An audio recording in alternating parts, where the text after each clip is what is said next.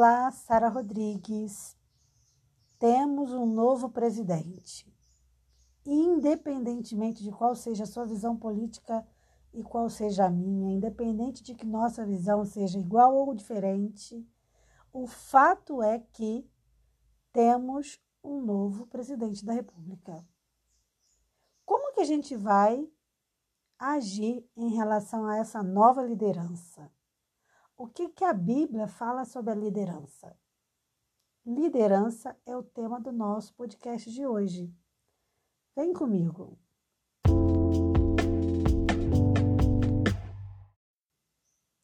O texto base de hoje se encontra em Romanos capítulo 13 e diz assim: Obedeçam às autoridades, todos vocês pois nenhuma autoridade existe sem a permissão de Deus. E as que existem foram colocadas nos seus lugares por ele. Assim, quem se revolta contra as autoridades está se revoltando contra o que Deus ordenou. E os que agem desse modo serão condenados. O assunto liderança é um assunto bastante polêmico, porque as pessoas veem, algumas pessoas veem lideranças de formas diferenciadas. Agora, o fato é que a visão que a gente vai ter de liderança está muito ligado à nossa vida cotidiana. Porque a maneira como a gente foi educado, a maneira como a gente entendeu, passou a entender o mundo, vai refletir sobre o nosso comportamento quando o assunto é liderança. Por exemplo, uma pessoa que teve problemas sérios na criação, que teve problemas com os pais, por exemplo, e nunca foi obediente aos pais, sempre foi rebelde, essa pessoa vai levar isso para a vida dela, a não ser que ela faça uma, uma mudança radical. Então, normalmente, ela vai levar isso para a vida dela. Então, vai ser uma pessoa que vai carregar dentro de si a dificuldade de obedecer à liderança em qualquer nível. Então, ela vai entrar numa empresa e vai ter dificuldade de obedecer à liderança do seu gestor. Ela vai entrar para um relacionamento e vai ter dificuldade em obedecer lideranças. Então, em todo aspecto da vida dessa pessoa, a liderança vai ser prejudicada, a obediência, melhor dizendo, vai ser prejudicada. Mas qual é a importância da liderança na nossa vida? Por que, que eu tenho que ser obediente? E até que ponto eu tenho que ser obediente? O papel da, da obediência, né? o papel da, da liderança, por que, que ele é importante? Porque ele vai ter reflexo, como eu falei anteriormente, em nossa vida, em vários aspectos de nossa vida. Então é importante que eu esteja atenta a isso. A nossa sociedade sempre foi regida por liderança. Fica até difícil é, ter uma sociedade se não houver uma liderança. Está comprovado. E é bom a gente entender também que nos melhores momentos do povo de Israel, lá no, no, no tempo bíblico, né? É, suas melhores glórias, suas melhores realizações aconteceram quando existia uma liderança. Então a gente precisa ter, o povo, a gente como povo, precisa ser liderado. Agora, por que, que isso é importante? Porque a gente vive em grupo. Então a gente tem que ter uma direção comum. Porque se num grupo grande de pessoas, cada um começar a fazer o que acha certo, vai virar o quê? Vai virar uma confusão generalizada. Agrupamentos humanos, eles existem para quê? Para que é, objetivos comuns sejam alcançados e sempre tem que é, ser respeitada a decisão da maioria. Também não é legal que todo mundo pense a mesma coisa. Então, se a gente achar assim, ah, bom é que todo mundo pensasse igual a mim. Não, aí já não seria bom também. Se você tiver um grupo de pessoas e 100% desse grupo pensar a mesma coisa, isso não vai ser bom, porque não vai se desenvolver. A gente cresce, a gente evolui nas diferenças. Agora, como a gente lidar com essas diferenças também é de suma importância. Então, assim, a gente, pelo que a gente viu no texto bíblico, né, nós precisamos, até um certo ponto, acatar a liderança, porque a liderança ela é estabelecida por Deus. Através do quê? Através do, da permissão do Senhor, porque a Bíblia também diz que não cai uma folha sem a autorização de Deus. Então, não cai uma folha da árvore. Então, eu, eu não posso me opor à vontade do Senhor. Lá na época da, do Antigo Testamento, na época principalmente ali dos juízes, o que, que acontecia com o povo? O povo vivia sendo é, vivendo sob julgo de inimigos. Isso porque eles não só rejeitavam a liderança humana, mas também rejeitavam a liderança divina. Cada um fazia o que queria. Né? É o que um dos textos bíblicos diz, né? Cada um fazia o que queria. Então, quando se estabeleceu um rei, isso começou a se organizar. Um grande rei de grande importância para o povo de Israel foi Salomão, né? Que fez um reinado maravilhoso. Foi um diferencial enorme para o povo. Então, assim, logo depois todo mundo começou a se perder. Depois que passou a liderança de Salomão, tudo começou a mudar. Mas é inegável que a melhor parte da história de Israel foi quando havia uma liderança que estava ali porque Deus havia é, estabelecido. Quando há liderança, é, conceitos como autoridade, submissão, é, obediência estão presentes. Quando a gente compreende o que são esses conceitos, a, a gente tem a tendência a agir com base nos propósitos que estão estabelecidos dentro da gente de forma consciente. Isso torna a nossa atitude mais eficiente. E aí a gente para de ficar só reagindo e passamos a agir de forma é, inteligente, de forma é, a buscar mesmo, né, ter conhecimento, e não só como manada, né? Então a liderança, ela é uma coisa instituída por Deus. A gente tem que entender outra coisa também que eu acho muito importante. A gente tem que entender a liderança de uma forma correta. Por quê?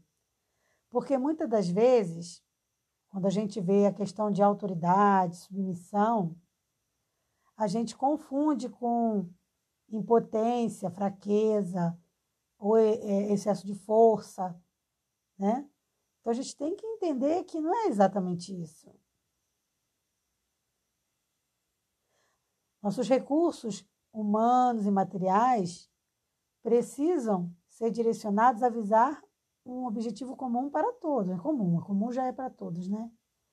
Então, quando a gente tem um líder, isso não quer dizer exatamente que ele é maior ou mais importante. Ele é igual. Ele não é superior, ele é igual, mas ele está ali naquela função para colocar ordem. Então, liderança tem a ver com organização. Não existe um líder se não houver um grupo a ser liderado, né? E também não há um grupo organizado se não houver uma liderança. Um grupo sem liderança não subsiste, é, vai ser destruído com certeza. A autoridade, o que é a autoridade? É um poder legítimo de que tal pessoa que recebe esse poder tem, ou pelo menos, espera-se que tenha condição de conduzir aquele grupo. também se ela não tiver é, condição de conduzir, essa liderança vai ser um fracasso. Então, tudo que a pessoa tem de experiência, estou falando do líder, né? Tudo que ela tem de experiência, tudo que ela tem de conhecimento, as suas habilidades, tudo isso vai ser importante na liderança dela. A sua visão também de mundo, a, a sua é, expertise em relação aos acontecimentos atuais, isso também faz diferença. Quando a pessoa consegue reunir, consegue reunir tudo isso com mais eficiência, melhor líder ela será. Agora, o bom líder também ouve, e principalmente ouve os seus liderados. O liderado está ali para contribuir. Então, tem um papel também do liderado. Então, essa coisa da gente dizer assim, é, desejar, por exemplo, o mal de uma liderança, ainda que eu não, não tenha, ainda que a liderança não seja do meu gosto.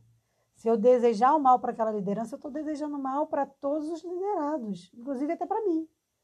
Então não é sábio isso. Eu tenho que torcer para que toda a liderança dê certo.